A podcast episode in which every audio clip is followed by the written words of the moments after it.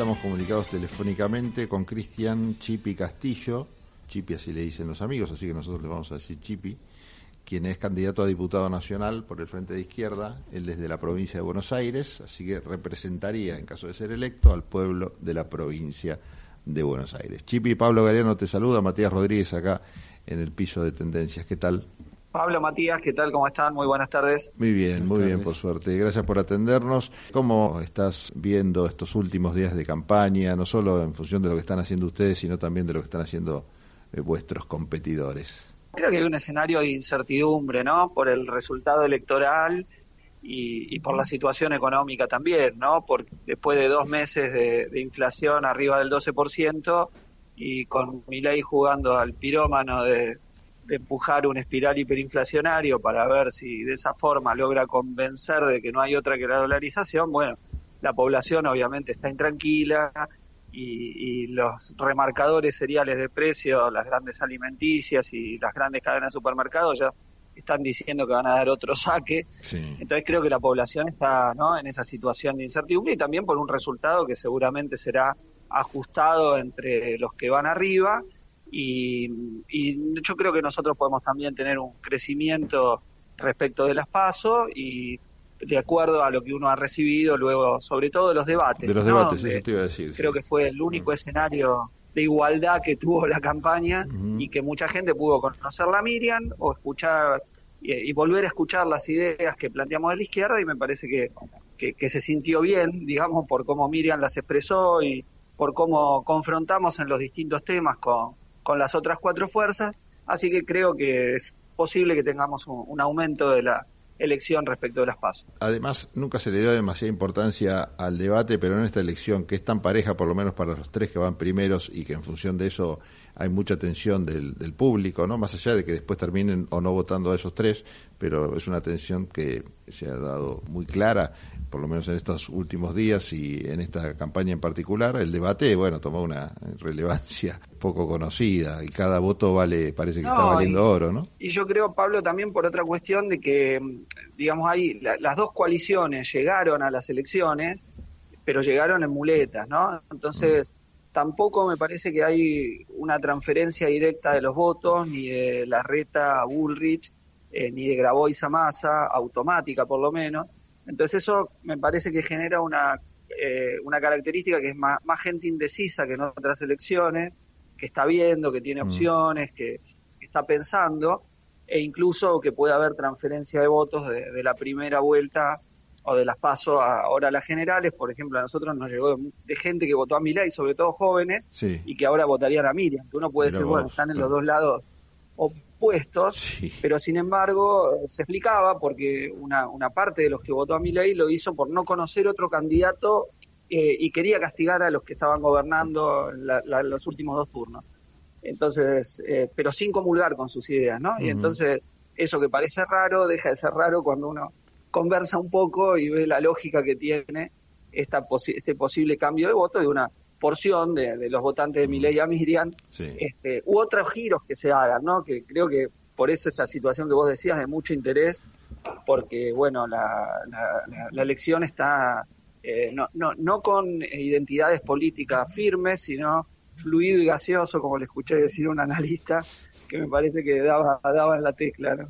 Chipi, eh, tanto desde Unión por la Patria como desde Juntos por el Cambio, por lo menos algunos sectores de Juntos por el Cambio, es más unánime el pensamiento desde Unión por la Patria. ¿Hay alguna suerte de preocupación por este resurgimiento o surgimiento de lo que califican en algunos sectores como neofascismo, ¿no? Y cuando se refieren de esta forma a las ideas de Javier Milei, de la libertad de avance en general, de sus candidatos, por lo menos los que más difusión y medios tienen. ¿A ustedes les preocupa esto? ¿Cómo ven que se ha compartido en caso de que sea así? con estas otras fuerzas, la preocupación. Sí, obvio que nos preocupa y en ese sentido creo que lo hemos confrontado desde, un primer momento en todos los terrenos, digo, en el terreno de la negación del genocidio, quizá el más grave, ¿no? De todo. Sí. Eh, eh, porque, bueno, Villarroel ya ha dicho que quiere cuatriplicar el presupuesto de defensa y de alguna forma apuntar a reconstruir el partido militar en la Argentina. Sí. eh, el negacionismo del cambio climático, de la acción humana en el cambio climático, del patriarcado, bueno, hay tantos otros otros temas, la privatización de todo, eh, o, digo, decir, contaminemos los ríos, bueno, todo todo lo que lo que expresa mi ley. Ahora, lo que yo creo es que los otros dos espacios tienen responsabilidad en el crecimiento de mi ley. Macri lo, lo apadrina directamente a, a Javier Milei, y en el caso de Unión por la Patria eh, es Vox Populi que le armaron las listas en la provincia de Buenos Aires y muchos dirigentes de ese espacio están saltando en el trampolín para ver cómo se tiran de cabeza con Milei si llega a ganar.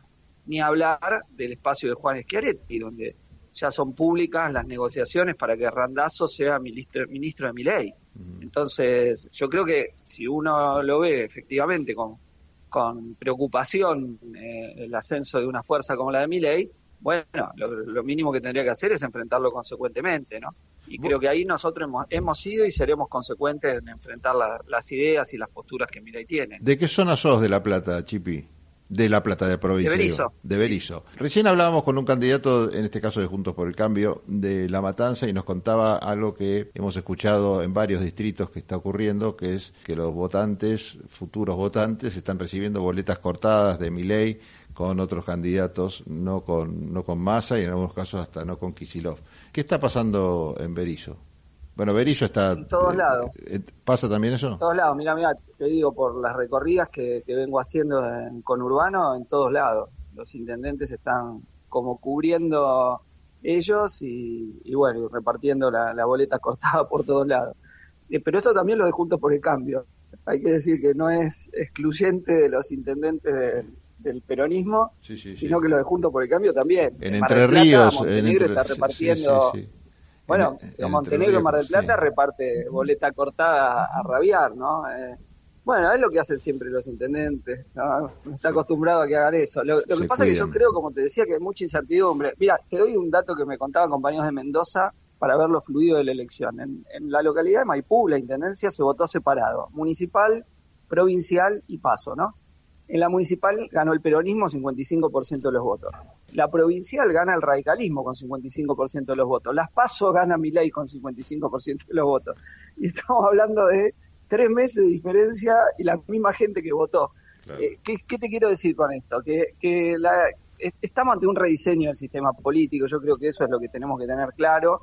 Las coaliciones que, que venían predominando en la política nacional no van a existir como tales después del mes de noviembre. Va a haber otra cosa y bueno, y frente a eso yo creo que la clase trabajadora, los sectores populares tienen que ser conscientes de que hay que prepararse para una pulseada importante porque la clase dominante de este país viene por los derechos, gane quien gane, y de la mano del, de si seguimos de las narices con el Fondo Monetario Internacional van a querernos sacar otra tajada, joder a los jubilados y jubiladas, vos fíjate, los burócratas del fondo dicen que acá se cobran jubilaciones muy altas, este, algo que me indigna particularmente porque cuando uno ve lo que le cuesta un jubilado o jubilada llegar a fin de mes y que acá los que se gastan en un desayuno, una jubilación mínima, que te digan eso es, es indignante, pero es lo que opinan y bueno, y vienen por recorte de jubilaciones, por recorte de derechos.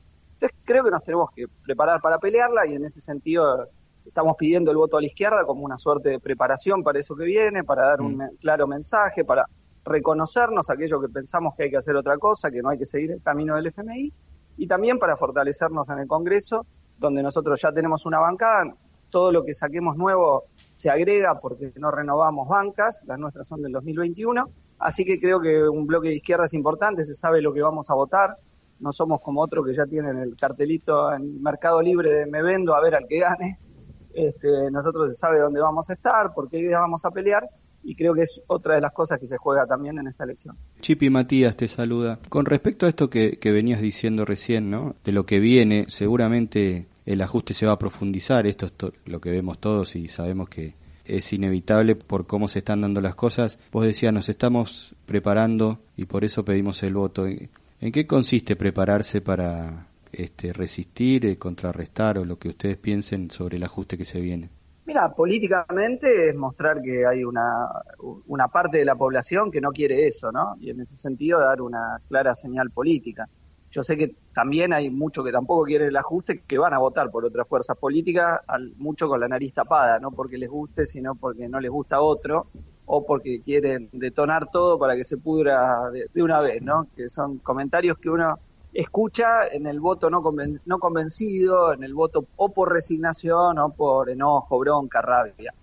Eh, estamos insistiendo en que quienes se vean identificados con nuestras ideas voten con convicción, ese es el llamado que estamos haciendo. Obvio, hay mucha gente que piensa de otra manera y tiene todo el derecho, tiene otras opciones, pero a quienes se acercan a los planteos que hizo Miriam en los distintos terrenos en, en el debate, estamos insistiendo en que nos voten. Y después sabemos que vamos a tener que movilizarnos, no, no, no hay otra, no hay otra forma de, parar lo que se viene, sabemos que hay que lucharla, pelearla, pero tenemos plena confianza en que el pueblo trabajador en Argentina lo ha hecho muchas veces, eh, acá paramos el 2 por 1 cuando venían por la impunidad de los genocidas, el movimiento de mujeres consiguió el derecho al aborto con la movilización y con la lucha. Bueno, tenemos muchos ejemplos de que eh, una cosa es que alguien gane una elección y otra que tenga un cheque en blanco para continuar las políticas de ajuste, porque vos fíjate que en la primera vuelta, que es cuando son los votos de cada fuerza, el que más saque va a sacar 32, 33%, o sea, no es que tiene una hegemonía y donde cree que sus ideas las puede imponer fácilmente. De hecho, yo te decía lo de la apuesta a la hiperinflación de mi ley ahora con la dolarización, porque he visto numerosas encuestas sobre el tema y ninguna le da más del 30% a la aceptación de la dolarización. Entonces es evidente que si vos ganás la elección, pero en realidad tu propuesta la apoya solo un 30 y algo por ciento de la población, no son la mayoría. Y, yo creo que mi ley quiere disciplinar a la población con una hiper mm. para decir no queda otra y, metértela por, por, la ventana, ¿no? Entonces eso hay que ser conscientes también de lo que de lo que está tratando de hacer y otros te van a querer convencer que bueno no queda otra que seguir ajustando a los de abajo y eso no es así. Mira, cuando se batió el acuerdo con el fondo en el Congreso, eh, las intervenciones de Nicolás y Miriam decían que iba a ser inflacionario, eh, porque la letra del acuerdo eh, era un acuerdo inflacionario, y nos decían que no, que se iba a tranquilizar la economía, que iba a andar todo bien. Y fue lo contrario, llegamos a este desastre por haber hecho el acuerdo con el FMI, donde hay obviamente la primera responsabilidad de Macri que lo trajo, pero después de este gobierno que lo aceptó, lo avaló y siguió pagando una deuda con el hambre del pueblo. Y si vos ves el derrotero de la historia reciente argentina en el 89, terminamos en la hiperinflación por terminar cediendo al FMI, en el 2001 terminamos la quiebra del país por terminar cediendo al FMI y ahora estamos en un desastre por terminar nuevamente haciendo lo que quiere el FMI, que es experto en que si tenés 30% de pobres suben a 40, si tenés 40 50 y si tenés 50 60. Eso lo hace muy bien el FMI. Ahora, resolverte los problemas reales, estructurales que tiene la economía, jamás porque ellos quieren perpetuarte en una situación de dependencia donde te van sacando hoy un poquito más, un poquito más, un poquito más, te van reestructurando la economía de forma tal de que las grandes corporaciones son siempre las beneficiadas, eh, y bueno, y te van metiendo cada vez un poquito más. Y, así no hay, no hay país que aguante, ¿no? Entonces, yo creo que hay que tener conciencia de que tenemos que alterar ese rumbo de, dependencia, de sometimiento, de complicidad con el poder económico y el Fondo Monetario, y bueno, nuestra campaña electoral está un poco en función de, tratar de esclarecer estos puntos ante la población. ¿Ustedes eh, ven un peligro sobre el ejercicio de la violencia por parte del Estado si gana mi ley, sobre todo por la presencia de Villarroel? Yo creo que no solo si gana mi ley, creo que va que, están creando un clima represivo que puede ser mi ley, puede ser Bullrich y hasta te diría que el propio Massa, ¿no? con distintos grados, obviamente lo de mi ley es un salto superior por por, eh, por Villarruel perdón, y por lo que dijo Milei en el debate, donde por primera vez asumió abiertamente la tesis de Villarruel, que no es otra que la de Macera en el, famoso discurso de Macera en el juicio a la Junta, mm. la teoría de los errores y los excesos, eh, y de la guerra, que, bueno, no, algo dijo Miriam en los debates, pero esa, esa teoría es muy peculiar porque los militares se negaban a que acá había una guerra cuando estaban reprimiendo porque implicaba darle eh, garantías a los combatientes de las organizaciones armadas, ¿no? Y ellos no se la querían dar. Entonces negaban que había una guerra. Solo al final de la dictadura empiezan a usar el término guerra sucia, porque si había guerra le tenían que dar eh, la, Convención de Ginebra a cada miembro de la guerrilla y ellos no querían, ellos querían hacer un genocidio, que lo que hicieron. Y, después empezaron a utilizar la teoría de, que hubo una guerra, entonces fueron errores y excesos, que es el documento final de la Junta Militar, en donde decretan la autoamnistía, donde ahí elaboran esa teoría, que es la base conceptual, ideológica del discurso que tienen luego en el juicio de las juntas y el que ahora es Eh, pero que es insostenible porque la propia jurisprudencia argentina ha establecido primero la idea del plan sistemático en la causa 13 del juicio de las juntas y luego que eso fue en el marco de un genocidio a partir de, la causa de Checolás del año 2006, donde recordemos que Villarruel aparecía en, la, en, los cuadernos de Checolás y nunca explicó qué hacía en los cuadernos de Checolás. Eh, entonces, yo creo que efectivamente eso es más grave, pero que eh, están tratando de instalar un clima más, más represivo, ¿no? Contra Macri lo dijo también en una conferencia que era necesario reprimir hasta que la gente se dé cuenta que no puede resistir. Eh, y eso fue brutal, insisto, no lo dijo Villarruel, no lo dijo Milei, lo dijo Macri. Eh, y bueno, creo que es como piensa la clase dominante de este país, ¿no? Que hay que dar leña al pueblo si no acepta un, salto todavía superior en el ajuste en una situación que ya es muy difícil porque, digo, cuando hablábamos antes, y Pablo se va a acordar, de 40% de pobres, siempre estaba ligado a una alta desocupación en Argentina. Entonces caía la desocupación y bajaba automáticamente la pobreza. Y ahora no, ahora tenemos baja desocupación, 6,2%, y 40% de pobres, eh, que antes hacía falta 17, 20% desocupados. O sea, una caída brutal en los ingresos de, de la clase trabajadora, en el salario.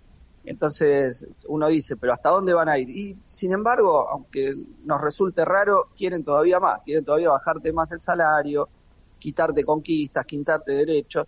Y bueno, yo creo que igual, pese a esta política de amedrentamiento y todo, el pueblo argentino no, no, no se va a dejar arrebatar eh, sus derechos sin, dar pelea. Muchas veces esa, pelea se canaliza gracias a partidos políticos con suficiente poder o fuerza como para cambiar o torcer el rumbo de la realidad. Cuando los partidos políticos se debilitan, como bien yo creo que vos pronosticás va a pasar luego de la elección, esta tarea se, se complica todavía más. ¿no? ¿Vos crees, hablaste de reconfiguración de los partidos, fruto también de los resultados electorales, porque sea cual sea, creo que va a pasar un, escenario parecido al que vos pronosticas. ¿Te imaginas a la izquierda más aperturista, si se puede decir, con respecto a formar frentes o, agruparse con otras fuerzas por ahí con el que pueda haber algunas coincidencias? Hablo de sectores progresistas que nunca se vieron identificados por las izquierdas tradicionales argentinas porque tenían otros partidos que las podían llegar a cobijar y hoy se encuentran un poco huérfanos. ¿Qué escenario te imaginas? Mira, yo creo que es un escenario muy abierto eh, y que vamos a ver cosas novedosas en el próximo periodo. Después eh, hay que esperar y ver qué pasa, ver qué, procesos se dan entre el conjunto de la población, en el movimiento de masa. Yo creo que a partir de ahí se abrirán diferentes escenarios más concretos. Eh, en lo más abstracto, yo creo que va a haber, insisto, reconfiguración del sistema político. No creo que sobrevivan ni Juntos por el Cambio como está hoy, ni Unión por la Patria como está hoy. De hecho, cuando uno escucha más a decir quiere un gobierno de unidad nacional con sectores Juntos por el Cambio y con sectores hasta de los liberales, está diciendo que va a ser otra cosa. Y Juntos por el Cambio es evidente que ya se va a dividir una. Eh, los radicales van a votar a masa, o la mayoría de los radicales y una parte del PRO y otra parte del PRO va, a votar a Milei y van a ser parte del bloque de Milei. Mm. Eh, Milei va a tener a lo sumo 40 diputados, pero va a tratar de lograr una mayoría con un sector de diputados del PRO y con una parte de diputados del peronismo. Eh, y me parece que eso va a ir reconfigurando el mapa político. Y a partir de ahí, yo creo que de la izquierda vamos a ser un actor de lo que vaya a pasar y, qué política de alianza o qué, o qué situaciones se den, bueno, dependerá mucho de, cómo se termine esto de configurar también y de las peleas que se den, porque aparte de los partidos también están los sindicatos, ¿no? Y los movimientos sociales. Y creo que ahí hay una responsabilidad muy grande de, de pelear, porque en este tiempo, como estaban muy ligados al oficialismo, bueno, permitieron que se avance sobre los salarios, sobre los niveles de ingresos. Sí, sí, estaban dormidos. Sí, sí, estaban totalmente dormidos. Estuvieron más, que dormidos. Eh, entonces, porque eso se explica, vos, vos fíjate, cada vez que hay una discusión sobre algún interés de las patronales, saltan como leche hervida, te queman todo, no, no se puede. Y acá te reventaron los salarios y no pasó nada. Yo estuvimos comentando en, algunas entrevistas dos datos de, estudios de investigación sobre transferencia de ingresos, no de los de arriba a los de abajo, sino de los de abajo a los de arriba, que son espeluznantes. Entre el gobierno de Macri y el de Alberto, de la clase trabajadora hacia el capital se fueron 100 mil millones de dólares. Es brutal. Eh, otros economistas, los de un centro de Rosario, se llama Mate, graficaron como que cada laburante perdió un auto cero kilómetros en el mismo periodo. O sea, como que vos pagaste las cuotas desde el 2016 hasta hoy, pero nunca viste el auto, se lo entregaste a, a, tu, empleador. Y bueno, y esa situación es muy grave, como para que, ni la CGT ni, los grandes sindicatos hayan movido un pelo, ¿no? Cuando te reventaron y te pulverizaron el salario. Y si vos no la peleas de un lado, lo que termina imponiéndose es la lógica, de, la lógica del mercado, que es la lógica de, los grandes monopolios. Por último, yo por lo menos, no sé si Matías te queda alguna, te pregunto qué harían ustedes, o bueno, vos particularmente, o el sector que, que te sigue o te escucha, en un escenario de balotage que muchas personas eh, ven como muy posible entre Milei, Massa o Milei y Patricia Bullrich. Mira, lo que nosotros quedamos en el frente de izquierda es que nos vamos a reunir después de, del resultado del domingo, en, los días posteriores, y bueno, y ahí emitiremos una posición en función de lo que quede. Eh, no, no, no, no anticipamos posiciones antes de que esté el balotaje, entre otras cuestiones, porque, bueno, estamos afirmando que esta elección no es un balotaje, que es una elección de cinco, no de tres, y, no queremos condicionar a que sea un voto eh, eh, ya, ya ahora, digamos, encapsulado en un embudo, hacia que solo hay dos o tres opciones.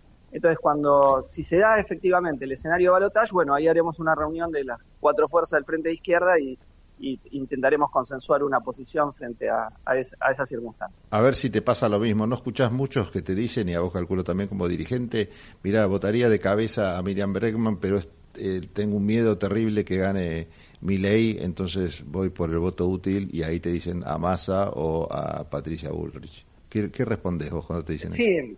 No, a ver, yo entiendo que haya gente que le tenga miedo a mi ley y yo no, no, es que eh, lo subvaloro lo que sería un gobierno de mi ley. Ahora, lo que yo digo es que esta es una elección general donde se define también el Congreso y se define una relación de fuerzas.